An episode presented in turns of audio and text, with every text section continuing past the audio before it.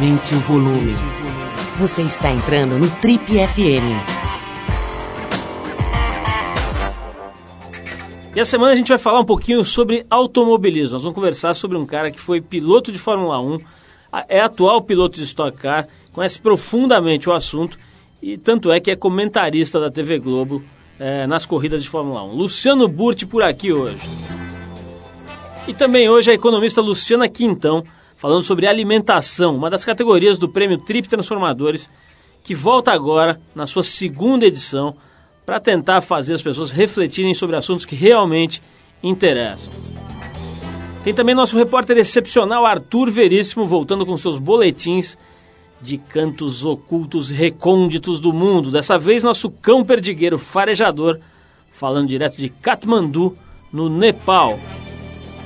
Bom, para começar o programa a gente vai com a música de Ben Folds. O Ben Folds é um aclamado cantor e compositor norte-americano conhecido pelo seu talento no piano e também em diversos outros instrumentos que ele toca. Ele foi fundador e líder da banda Ben Folds Five, que terminou no ano de 2000, mas que deixou boas composições como Uncle Walter, gravado em 95, que você vai ouvir nesse momento. Vamos lá.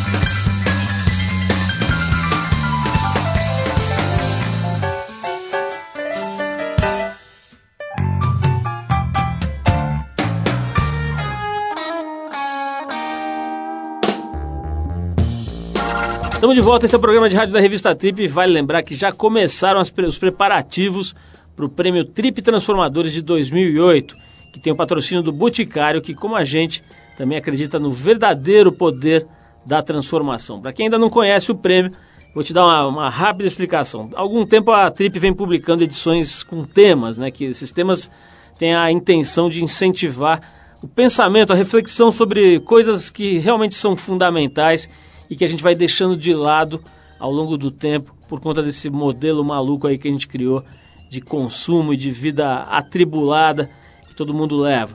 A ideia é propor e fomentar algumas ideias para melhorar e para equilibrar um pouco mais a vida de todo mundo, a nossa relação com os outros, com o ambiente, etc. Né? Quer dizer, dar uma pensada sobre coisas que fazem diferença.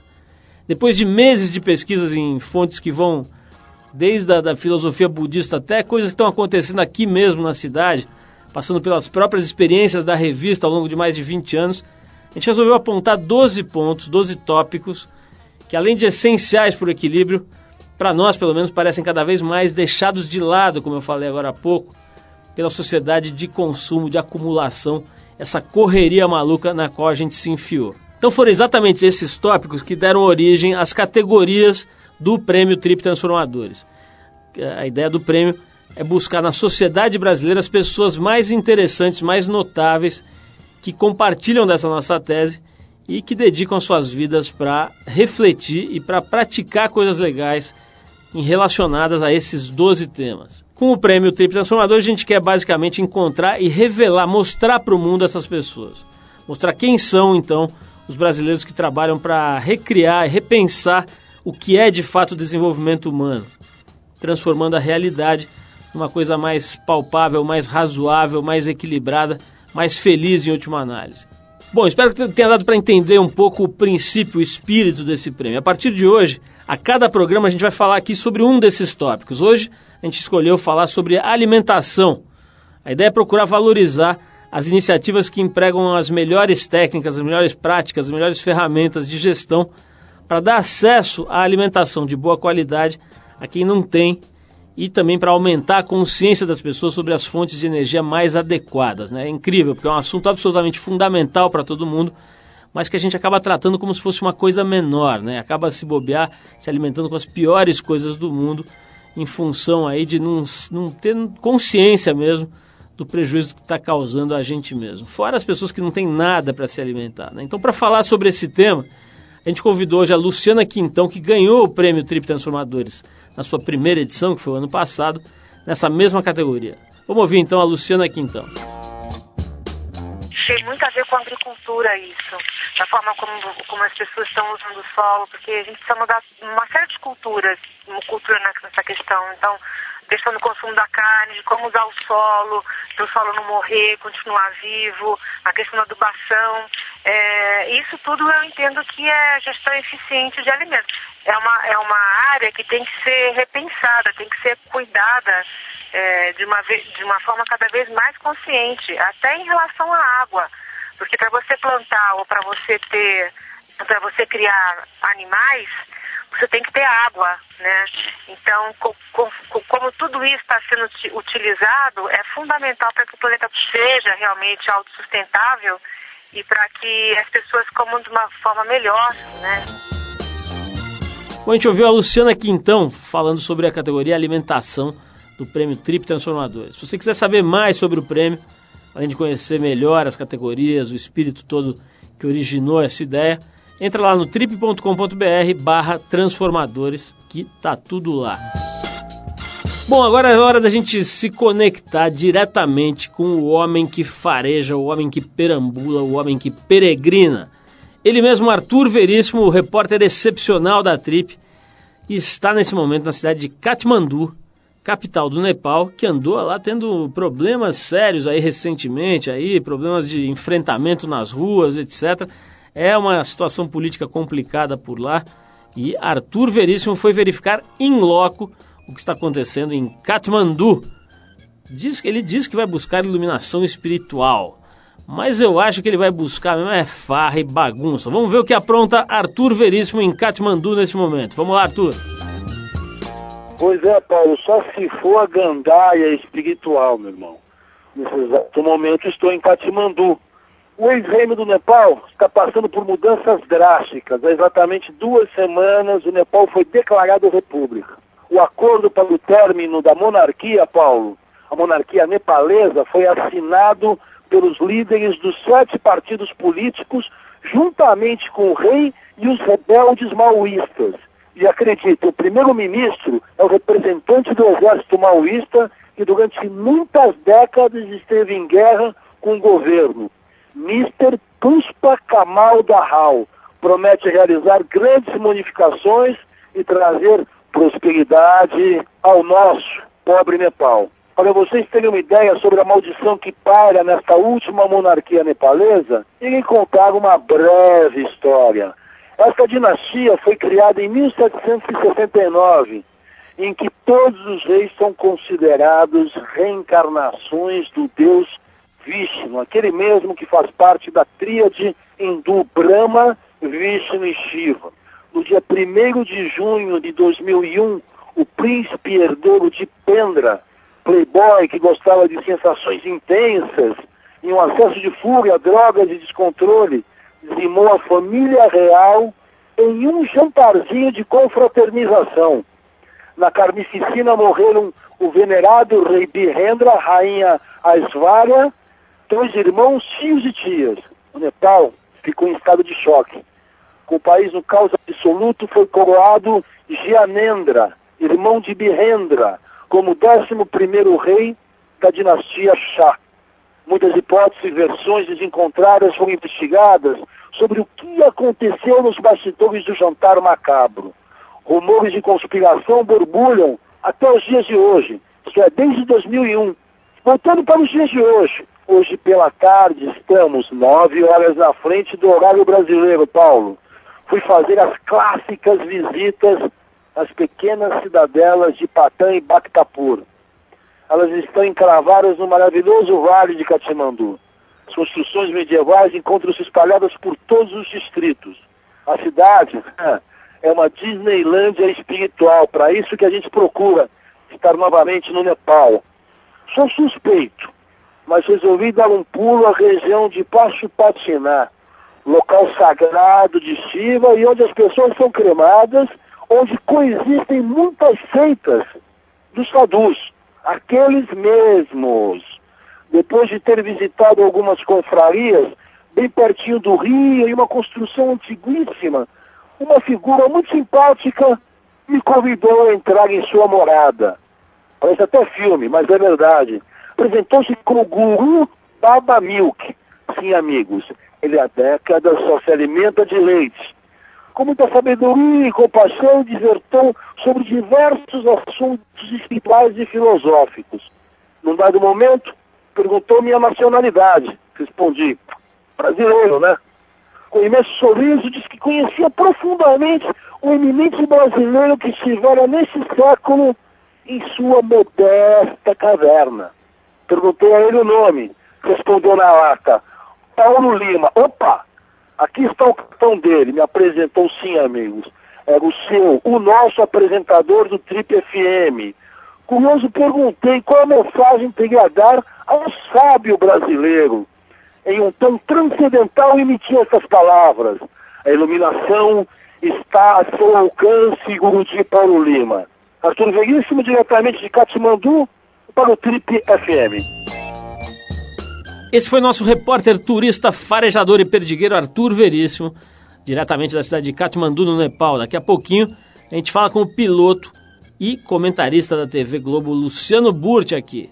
Quando a gente vai fazendo os ajustes finais aqui para receber o Luciano, a gente vai de There She Goes Again, música do álbum de estreia da banda norte-americana The Velvet Underground. Essa vou dedicar para o Arthur Veríssimo, que é absolutamente apaixonado pelo VU, o Velvet Underground. Vamos ouvir então do disco The Velvet Underground and Nico, lançado em 67, essa faixa There She Goes Again, esse é o nome, There She Goes Again. Depois do Velvet tem o Luciano Purti batendo um papo com a gente aqui. Vamos lá.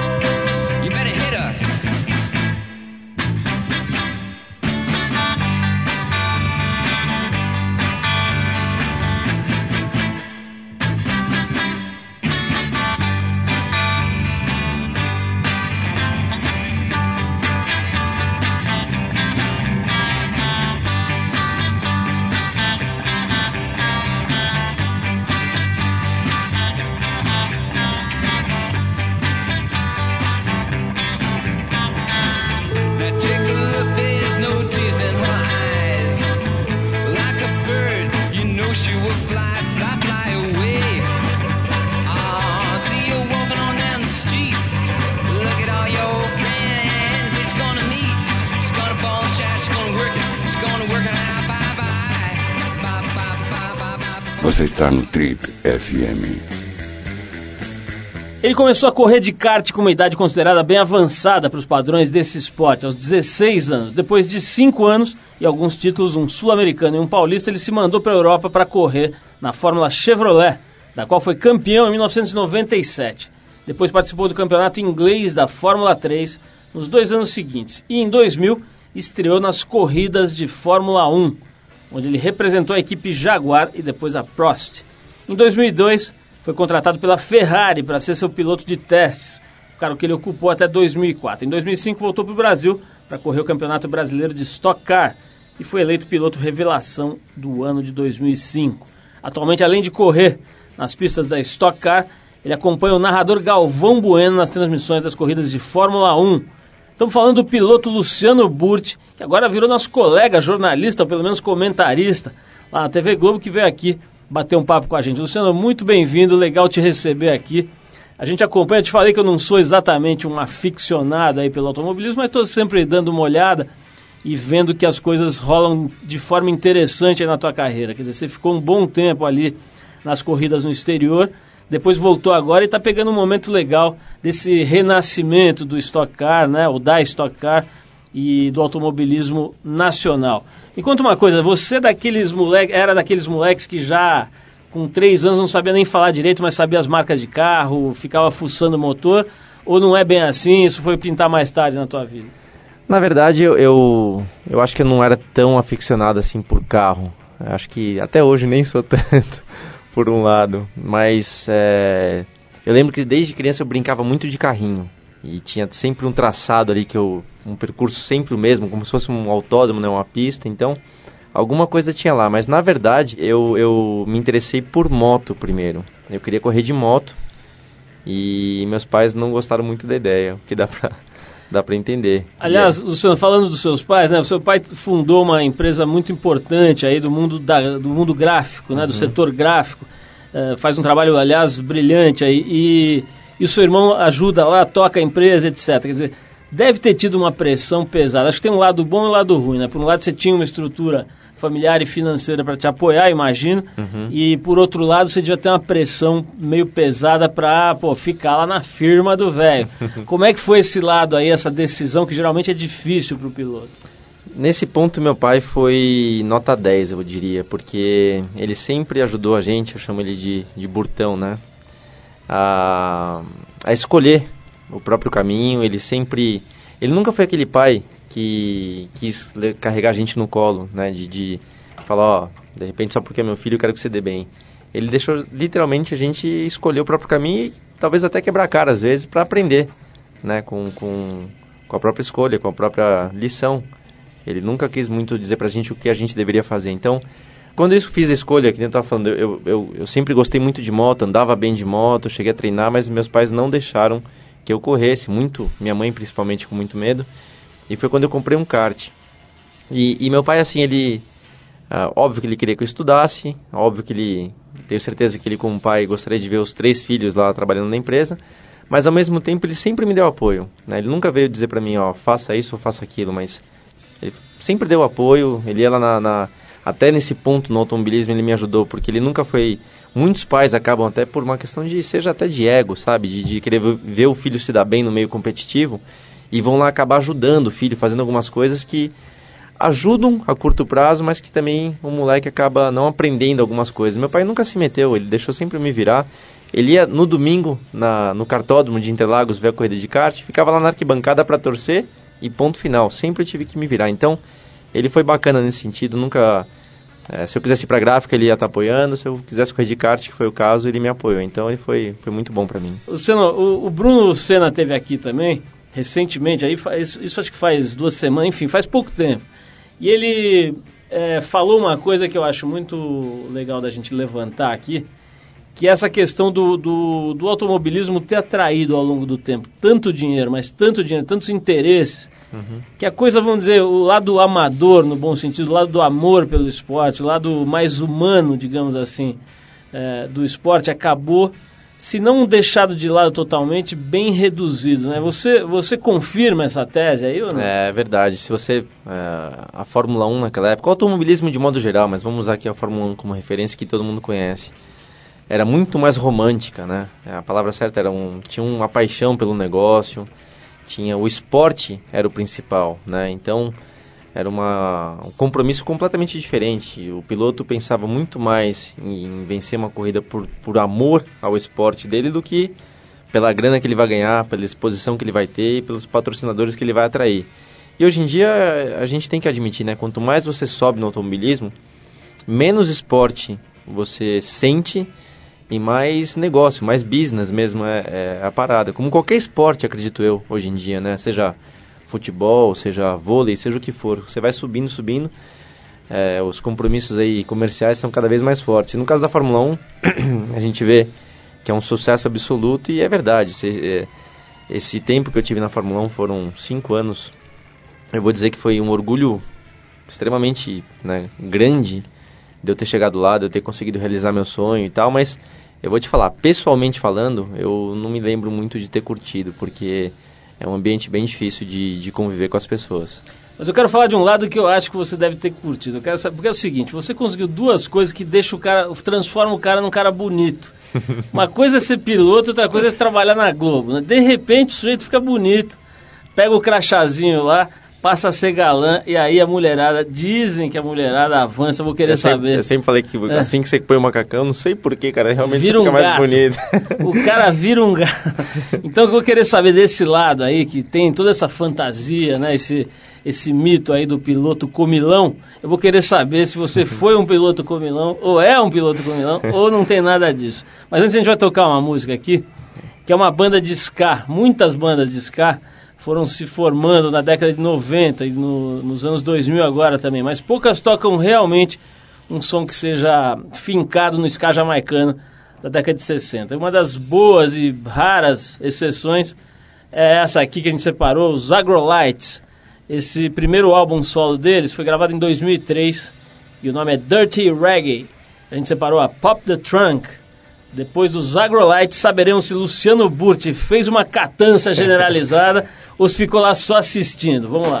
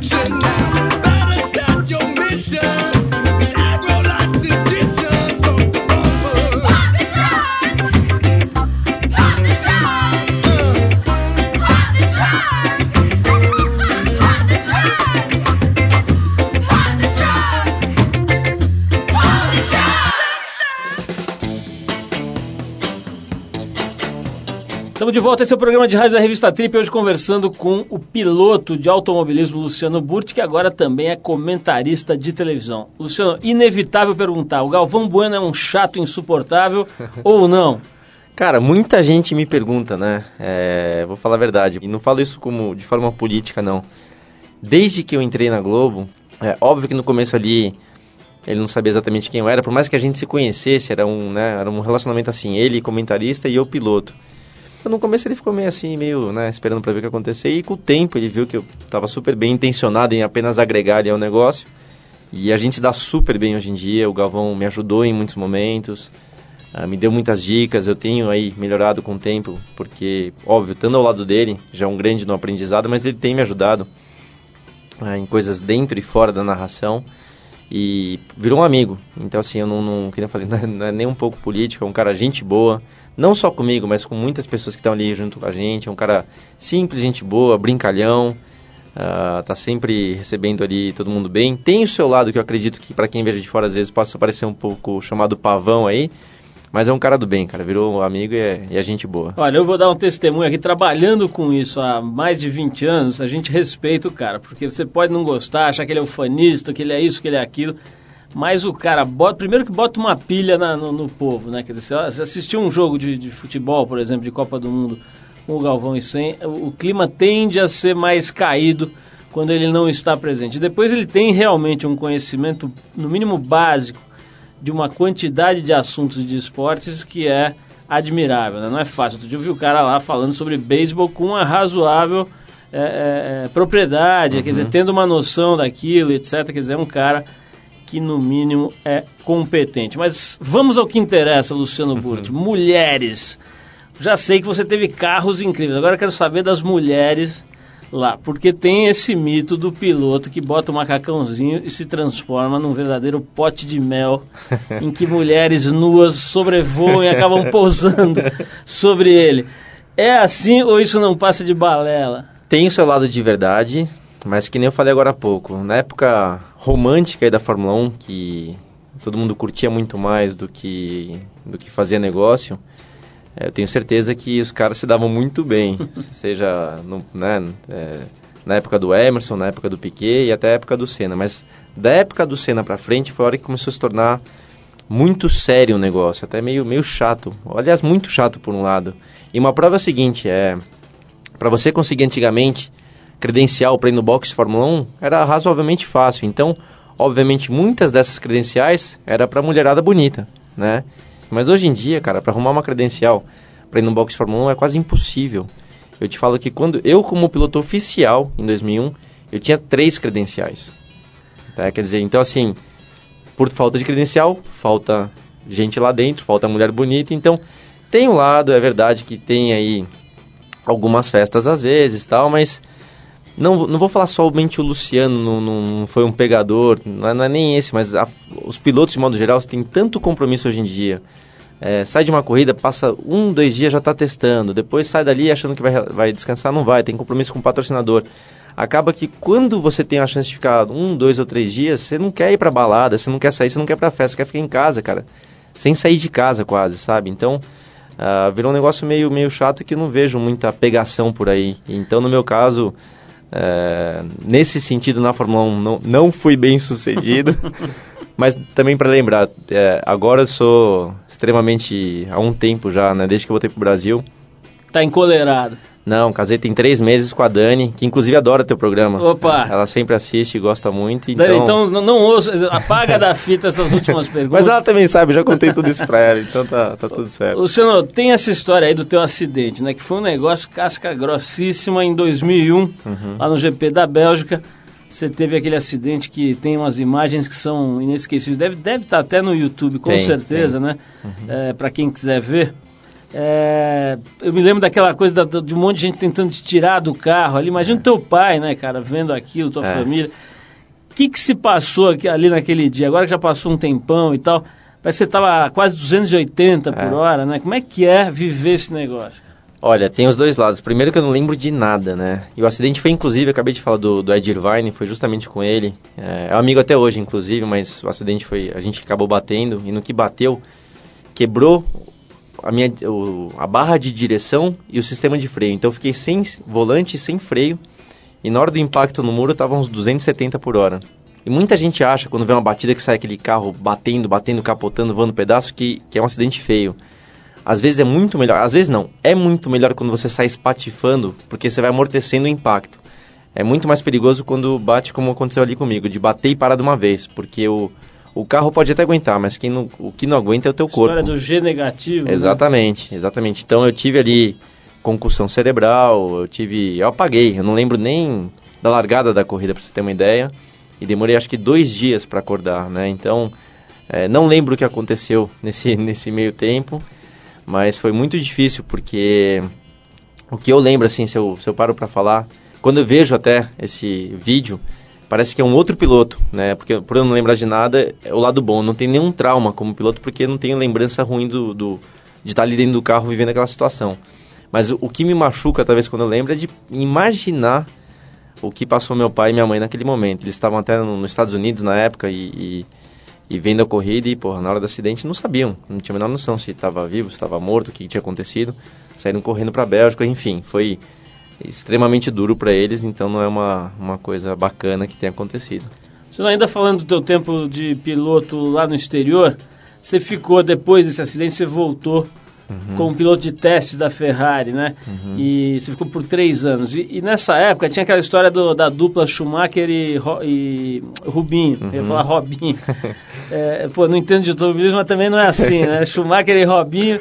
Diz que Schumacher é metido a jogar futebol. joga né? legal, joga legal. É, mas enfim, você tinha essa história da dupla e teve aquele episódio lá que o Rubinho teria deixado o Schumacher É. ultrapassar, um negócio que muita gente criticou e tal. Uhum. Você estava com um ângulo de visão privilegiado, né? Você estava ali é, é, junto, né? nas Uhum. internas ali. Como é que foi? Como é que era o clima nessa época aí dentro desse box? É, essa corrida que todo mundo lembra de 2002, o GP da Áustria de 2002, foi muito complicado, porque eu até para mim foi uma prova importante, foi a primeira vez lá que eu fiz um trabalho para a Ferrari que eu escolhi o pneu que correria naquele final de semana e foi super bem sucedido, fez a pole position, ganhou a corrida, mas no final lá o Rubinho acabou, foi obrigado a deixar o Schumacher passar, porque ele estava em primeiro, o Schumacher em segundo, e não tem jeito, o primeiro piloto da equipe sempre foi o Schumacher, né? Seja com o Rubinho na, pré- na própria época, apenas um ano com o Felipe. O Schumacher é que era o piloto número um. E o Rubinho falou que por umas oito voltas ali, ele ficou brigando pelo rádio porque a equipe queria que ele deixasse passar e ele não queria, ficaram batendo boca. Não foi esse papo que o Rubinho foi lá e cedeu, né, por ser. Eh, por abrir mão da vitória. Não, ele brigou muito, até viu que não tinha jeito, né? Ou ele acabava fazendo o que estavam mandando ou seria demitido ali mesmo. Então, assim que deixou, né, você viu todo o rolo, todo mundo viu, ficou muito feio para a Ferrari, ficou feio para o esporte, óbvio. E dali em diante o clima acho que nunca mais foi o mesmo, né, entre o Rubinho e a equipe. Ele sempre foi muito respeitado. A Ferrari, por ser equipe de italianos, são, tem muita gente, gente boa, os caras são brincalhões, etc. Mas pro Rubinho acabou ficando difícil de ser tão amigo quanto ele era antes, né? Ele e o Schumacher sempre se respeitaram, sempre se deram bem até certo ponto, mas ficou difícil dali pra frente. Luciano, a gente vai voltar agora para falar sobre os vacilos e gafes que você eventualmente tenha dado na Globo. Vou querer saber se já rolou. Já, acho que já rolou, mas depois você me conta aí. Enquanto isso, a gente ouve aqui mais uma música que a gente separou, que é da banda The Animals, que se formou em 64. Acho que você não estava ainda nem sendo projetado. Essa banda foi formada lá na Inglaterra e teve muita influência do blues e do folk. A gente vai tocar a música deles, Don't Let Me Be Misunderstood, que, embora tenha sido gravada pela primeira vez pela Nina Simone, ficou mais conhecida nessa versão dos Animals, que foi gravada em 66, já há mais de 40 anos. Depois de Don't Let Me Be Misunderstood, a gente volta com o Luciano Burti para saber se ele pisou no tomate. Vamos lá, The Animals.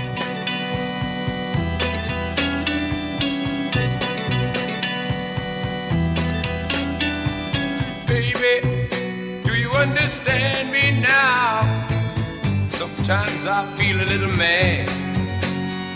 But don't you know that no one alive can always be an angel? When things go wrong, I seem to be bad. But I'm just a soul whose intentions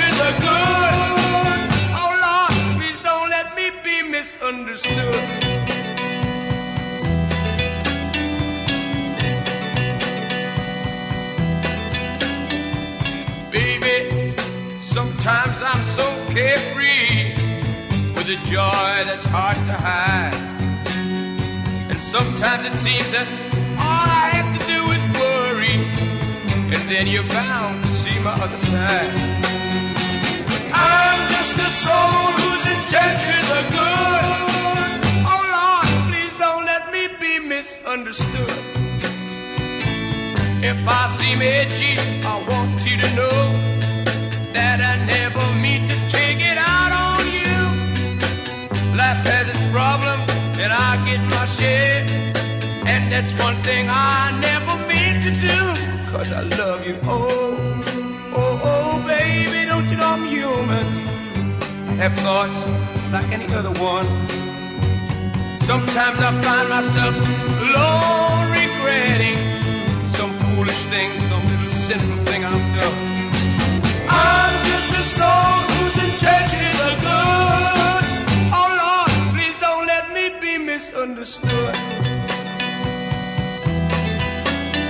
Yes, I'm just a soul whose intentions are good. Oh Lord, please don't let me be misunderstood.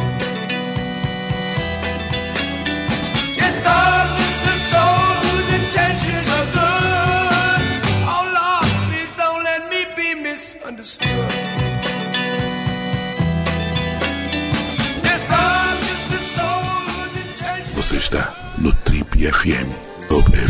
Estamos de volta hoje conversando com o piloto Luciano Burti, que agora também atua como comentarista na TV, nas corridas de Fórmula 1, fazendo um trabalho muito interessante. Luciano, falar na televisão, como você mesmo disse agora há pouco, não é exatamente uma coisa fácil, e especialmente quando você está na televisão de maior visibilidade, né? Quer dizer, a hora que você entra ali, tem milhões de pessoas te ouvindo e prestando atenção, e parte desses milhões aí tá querendo que você erre, né? Tá torcendo pra você falar alguma besteira ali. Como é que é? Você já deu alguma pisada feia, algum vacilo, algum arroto, alguma coisa que você ficou mal ali? Como é que tem sido essa experiência? Não, eu lembro, no começo, o que eu tinha mais dificuldade era de, de falar de forma clara, né? Porque além de falar de forma clara, você tem que reduzir muito, né? Porque você tem que ser muito direto no que você quer chegar, não dá pra enrolar, explicar muito. Ah, mas com certeza já falei alguma coisa errada, porque também uma coisa que eu falo assim, eu, eu muitas vezes tento adivinhar o que pode estar acontecendo e eu prefiro muito mais buscar uma informação para todo mundo ver o que pode estar acontecendo, com certo risco de estar errado, né? Que você também não tem bola de cristal. E devo ter errado uma vez ou outra, mas não, não me incomoda tanto. Eu prefiro tentar acertar. Eu acredito que te- na- tenho certeza que na grande maioria sempre tô, tô por dentro do que pode estar rolando, mas errar a gente sempre erra, não tem Mas já jeito. tomou alguma cortada do, do, do Galvão? Tipo aquelas que ele dá no, no Arnaldo, que dá até. Você fica até com pena na hora que você tá assistindo o jogo. Já tomou alguma dessa, não? Já, quer ver, o Galvão, primeiro, ele e o Arnaldo, cara, meu, os caras se pegam o tempo todo, mas a gente sai pra almoçar às vezes lá no Rio, é a mesma coisa, como se tivesse, então assim, eles se dão muito bem pessoalmente e, e se pegam de qualquer maneira. E já teve alguma coisa, vez que o Galvão não concordou comigo, acho que até o legal da história é esse, que a gente, por ter hoje em dia um relacionamento muito bom, eu, o Galvão e o Reginaldo Leme também, né, que é o outro comentarista, a gente meio que faz ali hoje em dia a transmissão como se fosse um bate-papo entre nós, entendeu? E, e eu mesmo já não tenho mais o medo de, se não concordar com o Galvão, dizer, ó, não estou de acordo. E, e ele, obviamente, não tem esse, nem essa preocupação, ele realmente fala o que ele pensa. Então, já, já teve vezes que o Galvão não concordou, lembro de ter vezes que, de repente, eu falei alguma coisa errada e tive que corrigir. Mas, pô, isso faz, faz parte, acho que é até o legal da história, né? Se você tenta ser muito CDF ali, de não errar, acaba que você vai falar somente o que está aparecendo no vídeo. O legal é você tentar antecipar, mesmo correndo um certo risco aí de, de erro. Como é que está a questão física no, no- no automobilismo, né? Porque você olha, por exemplo, a gente falou agora há pouco do Schumacher, né? Você olha, você vê que o cara tá na ponta do casco, né? O cara tá realmente impecável, deve estar fazendo um traba- trabalho aeróbio super intenso, deve estar fazendo a sua musculação séria pra caramba e tal. Dizer, dá pro cara não fazer isso hoje no automobilismo ou não? Não, no caso assim, pelo menos assim, no caso da Fórmula 1, é, não dá nem para explicar o quanto é. É absurdo o que o carro exige do piloto, fisicamente falando, né? Então, é, por mais que eu tente explicar aqui, ninguém consegue ter noção do esforço físico que é pilotar um Fórmula 1. E não é nem por... Muita gente vai pensar, pô, o volante é pesado. Não, tem direção hidráulica, o volante é leve. Mas a velocidade do carro é tão alta, né? De, de a, a força G da frenagem, das curvas, é tão forte que Você precisa ter resistência de musculatura, o teu batimento cardíaco vai lá em cima, então o preparo aeróbio é fundamental para você manter uma respiração né, em ritmo aí de calma para poder pilotar o carro direito. Então o preparo físico é fundamental e o Schumacher era extremamente preparado. Até Hoje ele obviamente relaxa um pouco porque já não está mais lá. Mas todo mundo ali, eu posso dizer que tem, tem preparo de atleta. Agora na Stock Car tem uns pancinhos ali que eu ia vejo falar, sempre, é, né? isso aí, é isso Tem aí. aquele você vê que o macacão tem uma protuberância na região abdominal ali, É. até bom pro patrocinador que está ali naquele espaço que ganha um pouco de evidência, né? Mas, pô, eu tô lendo aqui, eu não sabia disso, que, o, que o- a temperatura no carro pode chegar a 60 graus, É. quer dizer, é Dubai no verão ali dentro, É. como é que é? No, no caso da Stock é é diferente, porque o preparo físico não é tão exigido, porque o carro não é tão rápido, o carro é um carro de turismo que tem todo. É um carro mais lento, então não exige tanto de esforço físico. O que exige muito é a temperatura. Como é um carro fechado, né? a Fórmula 1 é aberto. O carro de Stock Car é um carro fechado, vem muita temperatura do, do motor, do câmbio para dentro do carro. Tá Instalar um ar-condicionado de quatro velocidades, nem pensar, né? Tira a potência do motor, que senão a gente colocaria. Mas eu concordo, assim, que tem piloto de Stock Car que não é tão... Não, não é nada preparado fisicamente, mas até te falo, como a categoria vem crescendo muito, eu vejo agora que cada vez mais eu vejo lá, na, tipo, no dia que não tem treino, os pilotos correndo na pista, se preparando, então a categoria vem crescendo em todos os sentidos e os pilotos estão prestando atenção no preparo físico também. Agora, tá entrando uma grana boa ali na, no Stock Uhum. Car, que deu uma animada, né? No, o automobilismo estava meio caído antes É. disso, né, Luciano? Deu uma revigorada agora? Deu. O automobilismo aqui no Brasil, fora assim, você pode dizer que no Brasil sempre teve o kart muito forte, mas daí em diante não tem quase nada. Para preparar um piloto para a Fórmula 1, acaba que você tem que fazer kart, pode até fazer alguma coisinha rápida aqui, mas tem que ir para fora para ganhar experiência e poder se tornar um cara de nível bom. E somente há alguns anos que a Stock Car vem crescendo. É, é óbvio que isso aconteceu porque a Rede Globo, né, começou a transmitir as corridas. Então, assim, tem Rede Globo, aí o patrocinador tem interesse, que põe a grana, que é, é um, é um ciclo aí que tem que ser montado. O promotor da categoria, o Carlos Coll, foi um cara assim que tem sido muito eficiente né, em conseguir atrair patrocinadores, fazer todo o acordo com a Globo. Até a entrada, então, recentemente, acho que há dois anos, do Nizam Guanais como um dos sócios da Stock Car. E daí em diante, sim, a Stock Car vem crescendo assim nesses Entrou anos. uma gestão mais profissional, né? É, e o lado marqueteiro, porque assim, o lado de, de, de carro de corrida, é, a gente já tinha, né? Faltava alguém com uma visão de marketing, uma visão comercial. E, pô, o Nissan, não precisa nem falar, né? E, e desde então você vê que vem crescendo muito. E exemplo foi essa última prova no Rio de Janeiro, final de Dá semana pra passada. sentir que a mão de alguém que, É. que entende de marketing tá ali, né? Exatamente. Você vê que essa prova do, do milhão, né? Que foi um milhão de dólares para pro, pro vencedor. É, tinha gente perguntava, pô, mas e o segundo? Aliás, eu fui segundo, né? E o segundo não vai ganhar nada? Não, porque é para um cara ganhar porque atrai a atenção de todo mundo, né? Atrai a atenção de todo segundo, mundo. cara. Segundo, cara. Eu me chamei de o primeiro perdedor, né? Vem cá, o, o- acabei de lembrar, né? Um dos melhores pilotos de Stock Car é o filho do Galvão Bueno, né? O, cara, Kaká. Uhum. o, o Galvão deve ficar te secando ali na corrida. Como é que é? Vocês brincam sobre isso? Como Ah, é ele, é? ele é pai, né, cara? Então não tem jeito. Ele tem que torcer pelo, pelo filho. Aliás, tem, tem dois, né? Tem o Kaká, que sempre se destacou mais, mas tem o Popó Bueno também, que vem cada vez andando melhor. E o Galvão é pai. Tem um negócio que, eu- que eu sempre fico prestando atenção, que é o jeito como tratam o Rubinho, né? Assim, Uhum. Outro dia eu tava vendo na TV o pessoal do Pânico descascando ele, Uhum. outros programas humorísticos, ele virou sinônimo de tartaruga, não Uhum. sei o quê. Não, é, O que, que você acha disso, cara? Não é um pouco injusto? Como é que Total. você, o que, que você acha do- dessa história? Eu acho assim, eu sempre falo que ninguém é obrigado a gostar do Rubinho e torcer por ele, né? Óbvio, ninguém tem que, só por ser brasileiro, tem que gostar ou torcer pelo cara. Agora, faltar com respeito pelo que ele conseguiu na carreira dele, a gente tem que olhar um pouquinho no espelho às vezes. O Rubinho, na época de Brasil, de kart dele, o pai dele tinha um Fiat 147 que vendeu o Fiat para conseguir fazer o Rubinho disputar uma, um campeonato brasileiro de kart que acho que ele, que ele venceu, né? E, e, e veja onde o cara chegou. O cara tá, já bateu o recorde aí de, de corridas na Fórmula 1, ganhou dinheiro até dizer chega por, por mérito e sucesso profissional. Então, assim, acho que no mínimo respeito, né, cara? Se a gente for se botar na mesma situação de ver o quanto difícil é chegar onde ele chegou, acho que respeito ele merece. Senhor, vou fazer uma pergunta que é capaz de você não poder responder por Vamos lá. questões aí da- de ser comentarista, ou mesmo de ser amigo, mas se você tivesse que apostar a sua casa própria Hum, num dos dois pilotos, Felipe Massa ou Nelsinho Piquet, uhum. a sua verba iria para qual dos dois? Ó, é difícil responder pelo seguinte. É, atualmente, eu, você vai, se for para colocar grana, coloco no Felipe porque ele está na Ferrari. Ele já tá, ele passou. O Felipe teve uma oportunidade muito boa que foi justamente fazer um ano ao lado do Schumacher, que meu, é a melhor referência possível, né, de você aprender muita coisa. Ele cresceu muito desde então e já está na Ferrari. Então, a chance dele de, de conseguir vencer o campeonato e continuar com isso aí é muito grande. O Nelsinho é, é muito bom, e eu falo isso porque eu, eu, vejo ele, o que ele fez aí nas categorias antes da Fórmula 1, o cara sempre mandou bem, o moleque é bom mesmo, mas ainda não, é, é o primeiro ano dele, ele está numa equipe Renault, que é uma equipe que já venceu campeonatos, mas que não está num momento muito bom. Então, se ele vai ter a condição daqui uns anos de estar tá num carro de ponta, não sei, difícil falar. Então, como grana, eu colocaria no, no, no Felipe, mas ao mesmo tempo eu vejo com bons olhos que o Nelsinho aí, passado esse primeiro ano de novato, vamos chamar assim, ele só tende a crescer e ele tem talento sim para um dia ser campeão no mundo. Eu vejo, eu vejo isso nele sim. Senhor, olha, brigadíssimo, adorei aí conhecer um pouco melhor uhum. a tua trajetória, a tua carreira, essas coisas todas que você está fazendo. Manda lembranças lá pro Galvão, fala para ele vir aqui um dia, quem sabe ele vem aqui um dia falar com a gente, seria muito bem recebido, acho que seria um papo muito legal. E, bom, manda um abraço lá para tua família toda que eu gosto muito, que tem um trabalho incrível. A gente, como todo mundo sabe, faz revistas e eles são referências aí uhum. na área das artes gráficas.